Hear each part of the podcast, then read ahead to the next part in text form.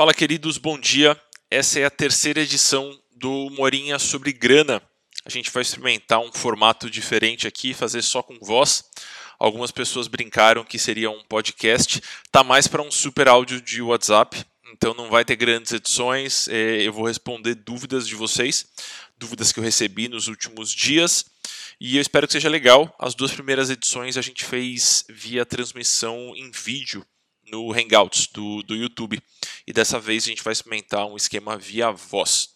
É, lembrando, a Uma Horinha sobre Grana é um projeto que surgiu enquanto eu preparava o curso Dinheiro Sem Medo, que está disponível, as matrículas estão sempre abertas e você pode dar uma olhadinha no curso.dinheirosemmedo.com.br. Se você não me conhece, não conhece nada do meu trabalho, dá uma olhadinha no meu site, é www.amuri.com.br. Para essa horinha, eu simplesmente abri para perguntas. Então, disparei eh, no mailing. Pessoal, mandem perguntas que vocês gostariam que eu respondesse. E aí, algumas pessoas eh, responderam, mandaram algumas perguntas. E a gente vai trabalhar em cima dessas respostas durante essa horinha. Horinha é modo de dizer, tá, pessoal? É provável que fique mais curto ou mais longo. Mas, enfim, é um espaço para a gente poder conversar um pouquinho sobre dinheiro, eh, de preferência que seja uma coisa gostosa, ou pelo menos não sofrida. Tá bom? Então vamos lá. A primeira pergunta que chegou é da Renata. E a pergunta dela é a seguinte: é como investir na bolsa? Como viver de dividendos? Vamos lá, vamos por partes aqui. É uma dúvida sobre investimentos. E eu sempre sugiro que as pessoas que quiserem, que queiram, na verdade, é, entender um pouquinho mais sobre esse universo dos investimentos, eu recomendo sempre é, e modalidade a modalidade. O mercado do Brasil é vasto, tem muitas categorias de investimento, muitas modalidades de investimento com várias peculiaridades. E às vezes não faz sentido tentar abarcar o mercado de uma vez só, tentar entender todas as categorias de uma vez só. Então, minha sugestão, dá uma olhadinha na, na primeira horinha sobre grana, que o tema foi exatamente esse, foi como começar a investir. Tem uma graninha, está na poupança, eu quero começar a investir de uma forma mais interessante, como é que eu faço? Lá eu ofereço um pouquinho da base, então são conceitos de base para que você possa se aprofundar em alguma modalidade específica. Quando a gente está falando de bolsa de valores, é um mercado muito mais volátil é, na maioria das vezes são investimentos com muito mais risco. Então eu não sugiro que seja a primeira modalidade na qual você vai se aprofundar. É, sugiro de você pegar uma um pouco mais básica para começar, entenda como funciona essa modalidade, avance para a próxima até que você fique confortável é, em mergulhar num universo um pouquinho mais volátil, um pouquinho mais arriscado no caso da bolsa de valores. Só explicando aqui, quando a gente compra uma, uma ação na bolsa de valores, a gente compra um papel na bolsa, a gente está comprando um pedacinho de uma empresa, um pedacinho bem pequeno, a não ser que você é, seja um milionário e tenha comprado muitas ações da mesma empresa, você compra um pedacinho pequeno e você acaba gozando de alguns privilégios que os sócios daquela empresa têm. Então você recebe dividendos. Então, se a operação daquela empresa der lucros, você recebe um pedacinho daqueles lucros, desses lucros. Então, é, muitas pessoas utilizam é, os papéis, as ações, como uma maneira de garantir uma renda semestral ou anual. Então, elas compram um pedaço dessa empresa, né, compram ações dessa empresa, e aí tem empresas que são boas pagadoras de dividendos, tem empresas que nem tanto, mas o fato é que você pode sim é, utilizar o mercado acionário, mercado de ações, como uma ferramenta de renda recorrente. Para isso, é fundamental que você estude o mercado, que você conheça é, a empresa da qual você está comprando ações. Eu não acredito muito da pessoa física, é, na pessoa física especulando na bolsa de valores, ou seja, comprando e vendendo ações é, sem parar. Também não sou um grande crente da análise técnica, eu gosto muito mais da análise fundamentalista. Então, dei uma procuradinha sobre esses dois assuntos, com certeza vocês vão achar muito material. Então eu acho interessante para a pessoa física, uma vez que ela já tem uma camada da carteira de investimentos é, alocada na, na renda fixa, que aí sim ela expõe um pedacinho da carteira e compre uma ação aqui, uma outra ali, monte um pedacinho da carteira em ações. Mas eh, ficar comprando e vendendo na esperança de ter um lucro nessa compra e na venda, eu realmente não recomendo.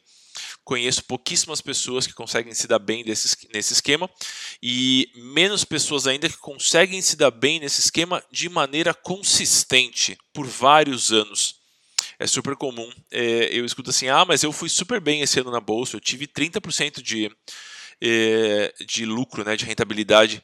E é só o primeiro ano da pessoa na bolsa. Grande parte dessas pessoas vai devolver esse lucro nos próximos anos. Então eu acredito muito mais numa análise criteriosa das empresas e em você comprar esses papéis sabendo que é interessante para você ter um pedaço dessa empresa. Recomendo muitíssimo os cursos que estão disponíveis na B3, que é a Bolsa de Valores do Brasil, né, da, de São Paulo. Então, deem uma olhadinha na, na, na, parte educacional da B3. São vários cursos gratuitos. Gosto bastante de um dos cursos que chama Análise Fundamentalista. De graça, fácil, linguagem super acessível. Então, acho que pode ser um bom começo para Renata, que quer aprender um pouquinho mais sobre esse mercado. Reforço, não acho que é a modalidade mais didática, mais fácil para começar.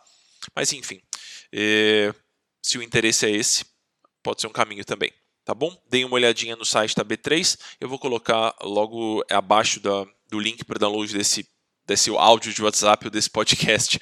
E aí vocês podem dar uma olhadinha no site da B3. Próxima pergunta é do Bruno. Ele falou assim: ó, eu e minha esposa lidamos com o dinheiro que recebemos mensalmente de forma sempre conjunta. Pagamos a conta da casa e as contas pessoais de forma conjunta. Atualmente apenas eu trabalho fico em dúvida se no longo prazo esse comportamento é educativo e se nos dá clareza na relação com o dinheiro ou se é uma forma de nos distanciarmos do planejamento do casal. Tenho receio de ficar acostumado e usarmos todo o nosso recurso mensal.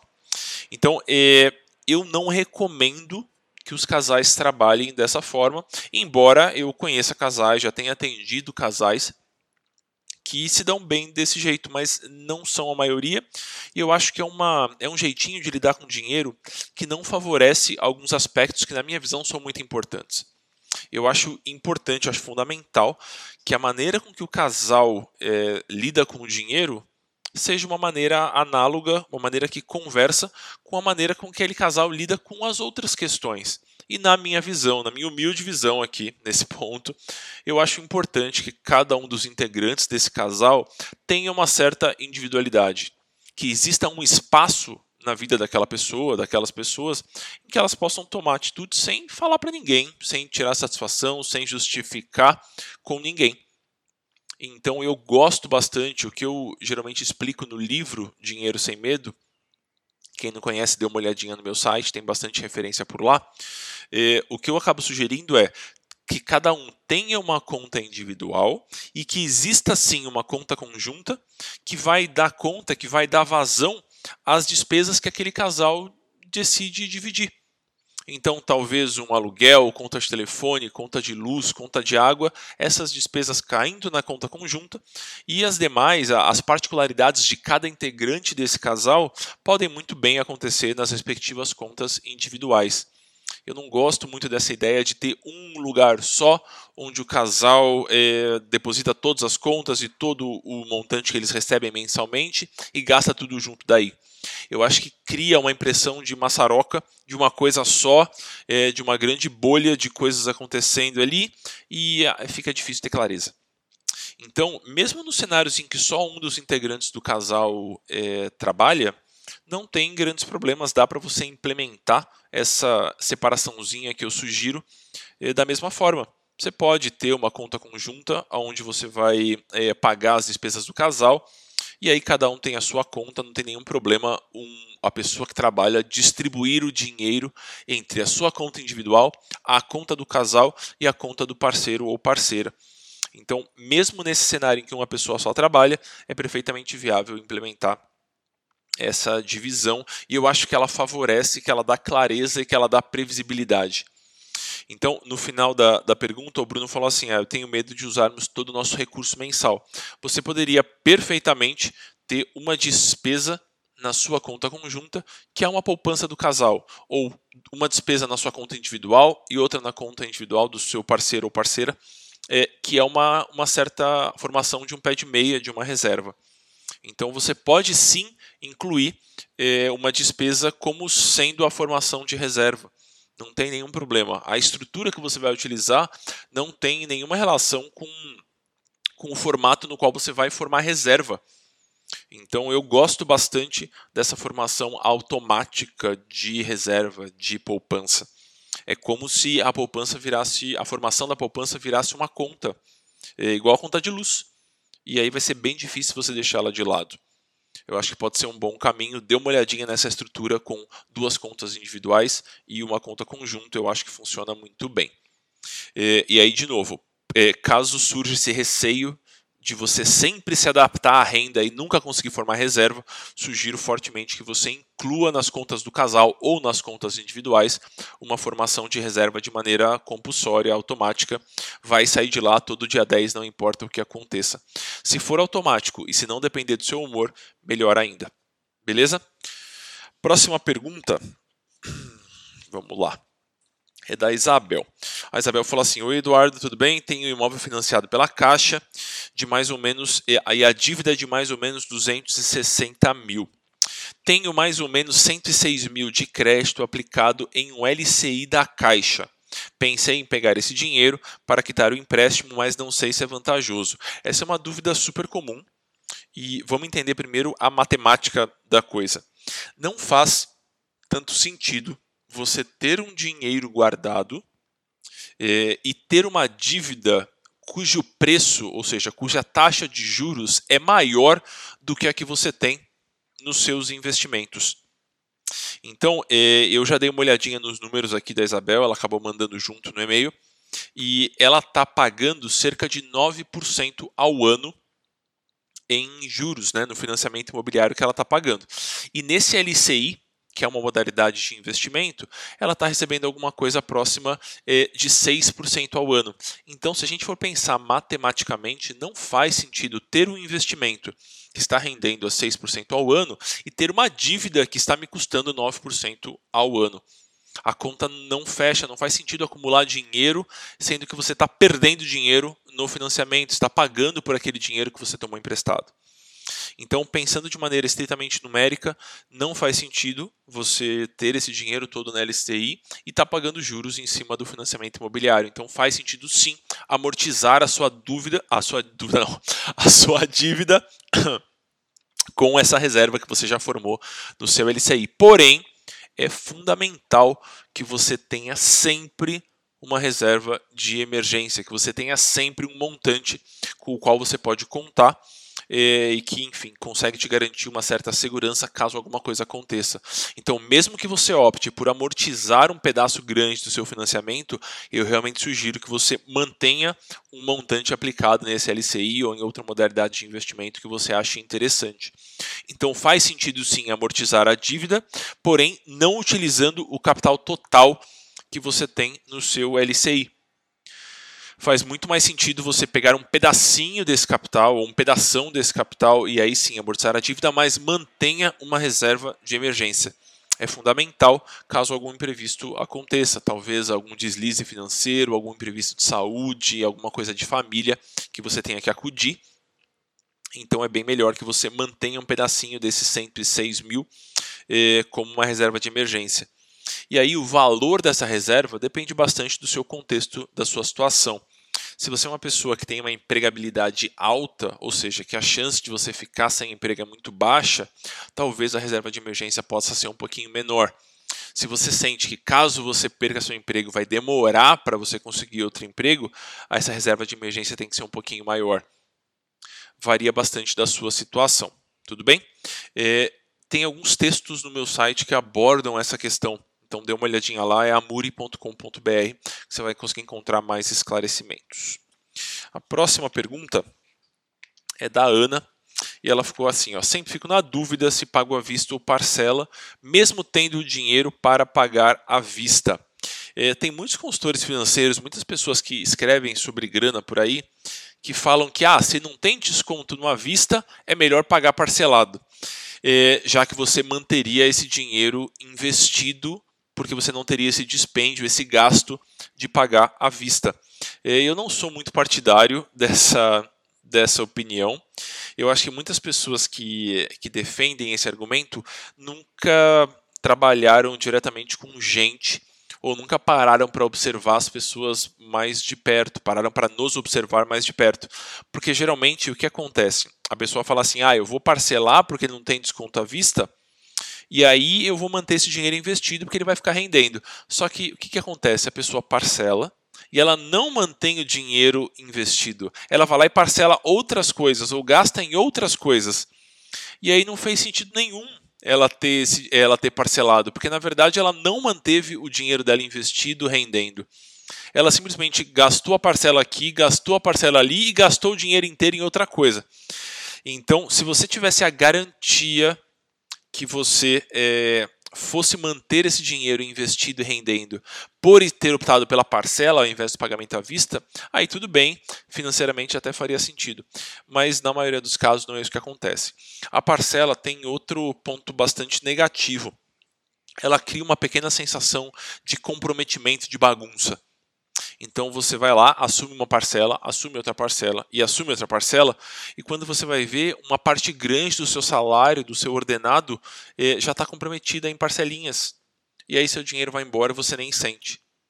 Então eu costumo brincar que um dos grandes objetivos de um bom planejamento financeiro é fazer com que você tenha uma sensação de salário integral que você tenha a sensação de no dia 30 receber o seu salário e contar com esse salário integralmente para as novas despesas e não simplesmente para pagar continhas que você fez nos últimos meses. Então, é, eu gosto bastante do pagamento à vista. É, eu acho que ele gera um fator psicológico que é bastante importante, que é a dor do pagamento. Eu falo bastante sobre isso no curso Dinheiro Sem Medo. Tem uma aula específica sobre psicologia econômica e aí eu comento bastante sobre essa dor do pagamento. É esse desconforto que surge quando a gente despende um certo montante. E aí quando a gente parcela, essa dor do pagamento é parcelada também. E dor de pagamento futuro é muito pior do que dor de pagamento presente. Você vai tendo pequenas dorzinhas é, nos, nos meses que estão vindo e isso é bastante desconfortável. Então eu prefiro sentir a dor de uma vez só, ter a real dimensão daquilo que eu estou comprando, ter o desconforto inteiro de uma vez só, para depois é, ponderar se faz sentido comprar aquele negócio ou não, se faz sentido comprometer um pedaço do montante que eu tenho hoje naquela compra ou não.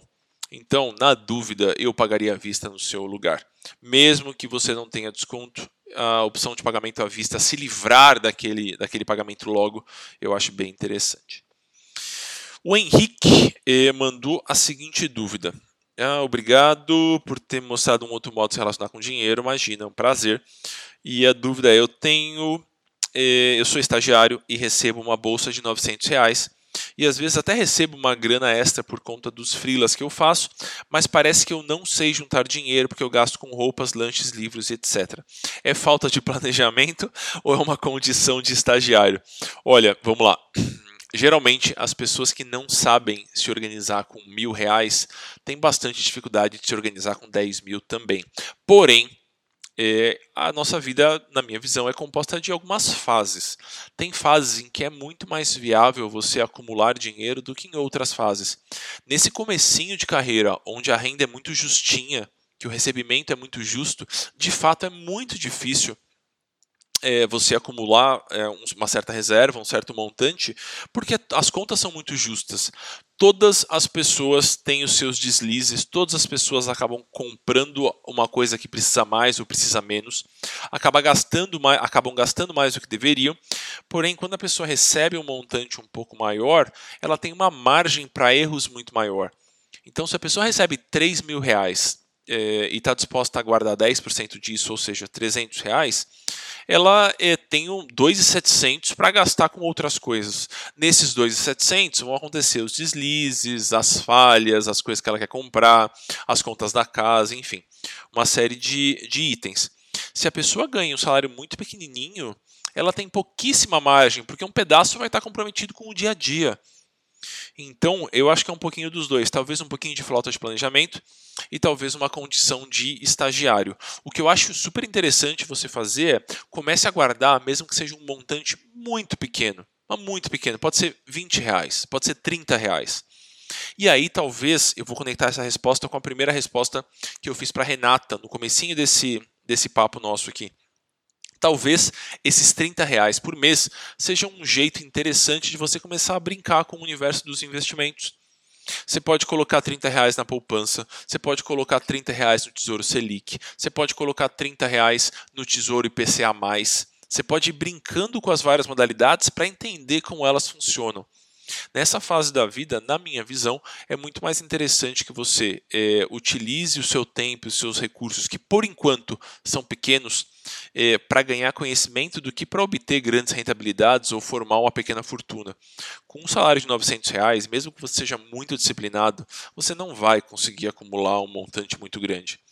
Mas é importante que essa fase sirva como um período educativo para que você entenda como é que um planejamento funciona, para para que você entenda como uma modalidade de investimento funciona. Isso sim é importante. O fato de você vai juntar muito ou pouco é quase que é, indiferente nessa fase. É um período em que eu aproveitaria é, para obter capital de outras formas, para obter o capital intelectual, por exemplo. Aprender a falar uma segunda língua, aprender o inglês se você não fala inglês ainda, fazer bons cursos, estar é, tá metido em boas iniciativas sejam elas pagas ou não. Isso sim é mais importante do que é, você acumular grandes capitais, acumular grandes fortunas. Até porque vai ser inviável para você nessa fase. Então, talvez 50 reais por mês, talvez 30 reais por mês, talvez você separe 50, compre um livro por mês e guarde o resto na sua casa. Não tem problema. O montante é indiferente. É importante que você exercite é, esse jeitinho de pensar que com certeza vai te ajudar bastante nos próximos tempos. É muito improvável que você siga, se você já recebe 900 reais, que é quase um salário mínimo no Brasil, na época do estágio, é bastante provável que você consiga rendas maiores no futuro. Então utilize esse período para aprender como o planejamento funciona, como a vida financeira pode funcionar, tá bom? Próxima pergunta a Fabiane mandou aqui, ó, minha sugestão, minha dúvida. Estou com uma grana parada na conta corrente e um pouco em poupança e queria sugestão de orientação de investimentos com liquidez rápida. Meu banco, o Banco do Brasil, ofereceu uma opção simples com resgate automático, cuja função principal seria proteger o dinheiro da inflação. O que eu devo analisar ou perguntar para o gerente? É, ela está com uma grana na poupança e uma na conta corrente. Sugiro muito fortemente que você assista a primeira horinha sobre grana, que foi só sobre isso exatamente nessa situação. A pessoa que tem uma grana na poupança e quer investir em algum lugar mais interessante. Eu acho bem ruim essa opção que o gerente é, sugeriu é, com resgate automático. Né? Como é que funciona isso? Você deixa seu dinheiro na conta corrente, o banco vai lá, tira o dinheiro da conta corrente, coloca num investimento e quando você passa no débito, ou quando você precisa desse dinheiro, ao invés da conta ficar negativa, ele simplesmente puxa desse investimento. É, e alimenta a sua conta corrente com um montante que antes estava investido. Eu acho uma modalidade péssima. Primeiro, é, a rentabilidade é muito, muito ruim. Geralmente, os investimentos básicos oferecidos pelos bancos de varejo, ou seja, Banco do Brasil, Itaú, Bradesco, Santander, são opções bem ruins. É, elas são opções com rentabilidade baixa e taxas altas, taxas de administração altas. É, esse é o ponto negativo número um desse investimento que o seu gerente sugeriu. O ponto negativo número dois, que é tão grave quanto o primeiro, é isso vai gerar uma bagunça imensa no seu extrato. Você vai olhar o seu extrato bancário e você vai ver uma série de entradas e saídas, uma série de aportes e resgates nesse investimento que esse gerente está automatizando para você e vai ficar muito difícil de entender o seu extrato. Então, minha sugestão é que você eh, não faça esse investimento com resgate automático e que você abra uma conta numa corretora. É, as contas nas corretoras hoje em dia são quase todas gratuitas. Então pega uma grande corretora, assista a primeira aulinha, a primeira horinha sobre grana, que você vai ter uma série de sugestões. Pega uma XP da vida, ou uma Orama, ou o BTG Online, enfim. Tem uma série de corretoras aí disponíveis gratuitas e você pode escolher um investimento com liquidez altíssima. Você pode pegar um D mais zero, um fundo de renda fixa D mais zero, ou o Tesouro Selic, que também tem liquidez imediata. E aí você consegue utilizar esses investimentos que vão ter rentabilidades melhores do que esse com resgate automático do seu banco. E você pode utilizar ele como uma reserva que você saca na hora que precisar.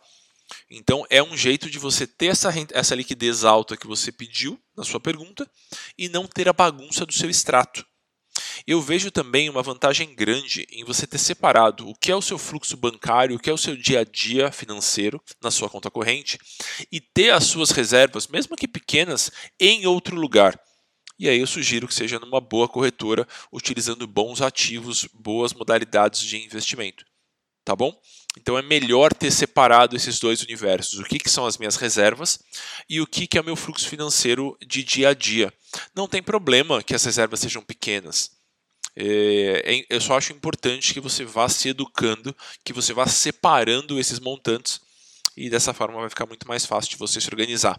Ter essa sensação é, de patrimônio sendo formado em outro lugar que não o seu dia a dia financeiro costuma ser bastante interessante. Vamos lá para a nossa última pergunta aqui dessa horinha. É uma pergunta do Lucas e foi uma das melhores perguntas que chegou nos últimos tempos. Ela é um pouquinho dramática, deem uma olhada aí é, que a gente vai comentar sobre elas. Minha dúvida é para o pequeno investidor. Faz mesmo diferença buscar as melhores opções de investimento quando os investimentos, quando os rendimentos são insignificantes em números absolutos? Deixa eu explicar melhor. Penso que Penso em quem tem pouco para investir, talvez 5 ou 10 mil reais, e que estaria disposto a sair do clássico poupança tesouro direto. Nas vezes em que avaliei as possibilidades de investimento, o retorno, apesar de ser maior em termos percentuais, sempre foi insignificante em valores absolutos, coisa de 50 reais por ano ou 100 reais por ano. Eu enxergo a diferença, mas esses rendimentos nunca vão impactar a minha vida. Em cinco anos, a diferença de rendimentos entre um investimento ou outro vai ser menos de 500 reais. A impressão de leigo que eu tenho é que até uns 20 mil reais não faz muita diferença onde o dinheiro está sendo investido. Isso é algo, pessoal, que muitas pessoas pensam e poucas pessoas têm coragem de falar é uma dúvida meio que assim, ó, é, vai me dar trabalho investir esse dinheiro direito, vou ter que ler uns livrinhos ou uns artigos na internet e eu acho que o retorno é muito baixo. Isso é verdade ou não é? Essa, na real, é a grande pergunta e, de certa forma, o Lucas tem razão. Se a gente for trabalhar com montantes muito pequenininhos, é, não que 5 mil reais seja um montante muito pequenininho pensando em termos é, relativos, tá, pessoal? Em termos comparativos da realidade brasileira. Mas é, pensando em termos absolutos, na visão do Lucas e em parte da minha visão também, é um montante pequeno. Então, faz sentido buscar modalidades de investimento melhores nesse cenário? E eu vou te dizer que faz. É, primeiro, porque dificilmente esse cenário vai ficar assim por muito tempo é muito comum que a pessoa vá avançando financeiramente e profissionalmente na vida e com o tempo ela vai conseguindo é, acumular montantes um pouquinho maiores e aí sim vai fazer muita diferença ter algum é, algum percentual acima da poupança ou acima da Selic é, sendo acumulado. Esse é o ponto número um. E ponto número dois é fundamental que a pessoa utilize esse começo de vida financeira, esse começo de acúmulo, o começo de é, ganho de desenvoltura na relação com os investimentos e com o dinheiro como um período educativo é importante que essa pessoa aproveite esse período em que ela está descobrindo como esse universo funciona para aprender, para quando ela conseguir acumular um pouquinho mais de dinheiro, conforme os anos forem passando, ela consiga assim aproveitar essas rentabilidades. Eu fiz algumas simulações bem bobinhas aqui, só para que a gente perceba que no médio prazo essas pequenas diferenças de rentabilidade vão sim é, gerar uma diferença muito grande lá no, no final. Então a gente vai brincar aqui com um horizonte de 10 anos e eu vou trabalhar com três, é, três modalidades de investimento diferentes. Eu estou considerando a poupança, que hoje tem uma rentabilidade líquida de 4,5% ao ano. Vou trabalhar com o Tesouro Selic. Hoje a Selic está em 6,5% ao ano. E a gente tem imposto de renda. Então, descontando o imposto de renda, que não incide sobre a poupança, a gente tem uma rentabilidade de 5,5%. Então, poupança 4,5%, Tesouro Selic 5,5%. E eu vou considerar também um exemplo aqui, um, uma modalidade de investimento que eu vi esses dias e por isso que eu vou utilizar aqui na nossa continha, que é um LCI que paga é, o IPCA, ou seja, a inflação, mais 5. Considerando que a inflação hoje está por volta de 4% ao ano, um pouquinho mais, um pouquinho menos, e que ele paga 5% além da inflação, e ele não tem o desconto do imposto de renda, a gente está falando aqui de uma rentabilidade de 9% ao ano já líquida de IR. Claro que teria que descontar a inflação desses todas essas modalidades, mas para fins comparativos, essa, é, esse lance mais grosseiro, matematicamente falando, já resolve. Então a gente tem a poupança com 4,5, a Selic com 5,5 e esse LCI. Eu vi no Banco Inter esses dias, não estou recebendo obviamente nada para falar isso aqui, mas eu achei interessante essa modalidade de investimento e ele está rendendo 9% já descontando o imposto de renda que é zero nesse cenário. Uma pessoa que acumule R$ 1.800 por ano, ou seja, 150 reais por mês, se ela colocar na poupança, ela vai ter juntado aproximadamente R$ 22.100 nesses 10 anos. Se ela estiver guardando no Tesouro Selic, ela vai ter guardado 23,200, ou seja, R$ 1.100 a mais depois de 100 anos. De fato, é uma diferença pequena em termos absolutos. Se ela estiver investindo nesse LCI, que eu mencionei agora, que é um IPCA mais 5, ela vai ter juntado 27.300, ou seja, é 5.200 a mais que ela vai ter acumulado simplesmente por ter feito uma boa pesquisa nesse começo. Vamos agora fazer a mesma comparação com essas mesmas três modalidades de investimento, só que ao invés de juntar 1.800 por ano, ou seja, 150 por mês, eh, por 10 anos, essa pessoa vai juntar 300 reais por mês, ou seja, 3.600 por ano. A diferença entre a poupança é, e o LCI, que é a opção menos rentável, e a opção mais rentável, já fica próxima de 10 mil reais. Então, na poupança, essa pessoa vai ter juntado aproximadamente 44 mil reais. E se ela estiver investindo em um bom produto financeiro, ou seja, em um LCI, estou dando esse exemplo agora, ela vai ter juntado mais de 54 mil reais. Ou seja, já são 10 mil reais de diferença. Vamos supor agora um outro cenário, eu vou supor mais dois cenários. Esse é o terceiro que eu vou falar agora, com as mesmas modalidades de investimento, ou seja, a poupança, o Tesouro Selic e um bom LCI. É, só que agora, ao invés de 300 reais por mês, essa pessoa vai estar juntando 500 reais por mês, ou seja, 6 mil reais por ano. Na poupança, depois de 10 anos, essa pessoa vai ter juntado 73 mil reais, aproximadamente. Já no LCI, que é a opção mais rentável entre as nossas categorias aqui, essa pessoa vai ter juntado 91 mil reais. Ou seja, já são 18 mil reais a mais, simplesmente por ter escolhido uma modalidade de investimento mais interessante, por ter se preocupado com, o, com a modalidade de investimento escolhida. Ok? Então, esse é o nosso terceiro cenário. E um quarto cenário aqui é um cenário em que essa pessoa está juntando 600 reais por mês, ou seja, 7,200 por ano. E ela vai, eu eh, vou comparar essas três modalidades, né? a poupança, o Selic e um bom LCI. Na poupança, ela vai ter juntado 88 mil reais, aproximadamente. No, na Selic, no Tesouro Selic, ela vai ter juntado aproximadamente 92 mil reais. E é, no LCI ela vai ter juntado 109 mil reais, ou seja, 21 mil reais a mais do que ela vai ter juntado é, no cenário da poupança. Então, perceba, com valores que não são grandes absurdos, eu sei que é bastante dinheiro, pessoal, mas não são valores absurdamente é, discrepantes da realidade, pelo menos as pessoas que me acompanham, que acompanham meu trabalho. Pelas pesquisas que eu já fiz com o público, que participa do Dinheiro Sem Medo, por exemplo, do, do meu curso, ou que já eh, participou do Finanças para Autônomos, que é um curso que eu ofereço já há algum tempo, esses valores não são absurdos e fazem sim muita diferença lá na frente. Então tem uma questão eh, educativa que faz sentido a pessoa aproveitar esse período em que ela tem um capital um pouco menor, um pouco mais baixo, para aprender sobre o universo dos investimentos mas, mesmo que essa pessoa vá avançando e vá aprendendo sobre as outras modalidades, com certeza ela vai ter uma diferença significativa. Se você comparar só a poupança com o Tesouro Selic, é uma coisa, mas com o tempo você vai criando uma carteira mais refinada. Você vai colocar fundos multimercado aqui, você vai colocar talvez um pouquinho de debênture, um pouquinho de ação, um pouquinho de. É, títulos mais refinados de renda fixa e você vai conseguindo sim é, rentabilidades maiores. E aí essa rentabilidade vai fazer muita diferença sim. Ok? Se a gente for extrapolar isso aqui para 15 anos, Nesse último cenário, em que a pessoa guarda 600 reais por mês, a diferença entre a poupança e um bom produto de renda fixa, no tal do LCI, por exemplo, vai dar uma diferença de 60 mil reais. Então, é, guardando 600 reais por mês por 15 anos na poupança, você vai chegar em alguma coisa próxima de 150 mil e guardando esses mesmos 600 reais por esses mesmos 15 anos em um bom produto de renda fixa, você vai chegar em 210 mil. 211 para ser mais preciso.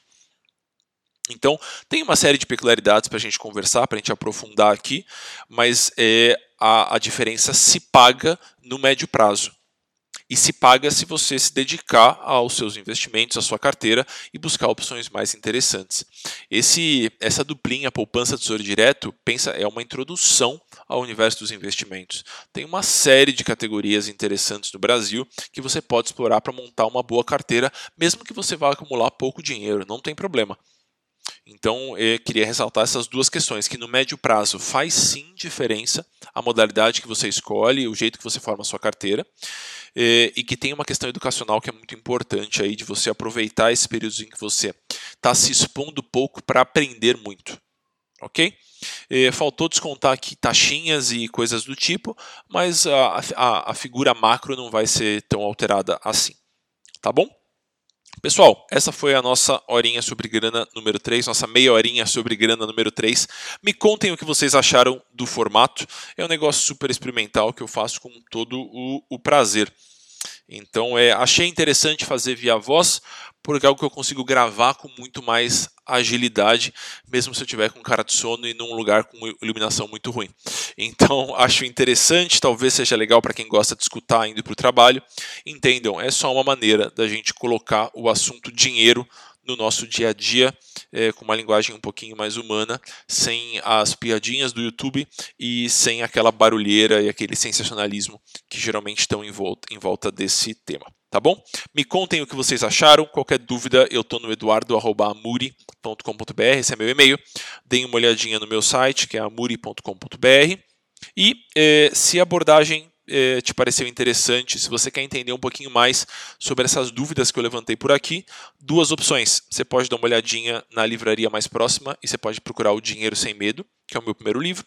Ou caso você queira algo um pouquinho mais profundo e poderoso, eh, com interações diretas comigo, com espaços para dúvida e com aulas em vídeo, dê uma olhadinha no curso.dinheirosemmedo.com.br. É isso, pessoal. Muito obrigado e um ótimo dia para vocês.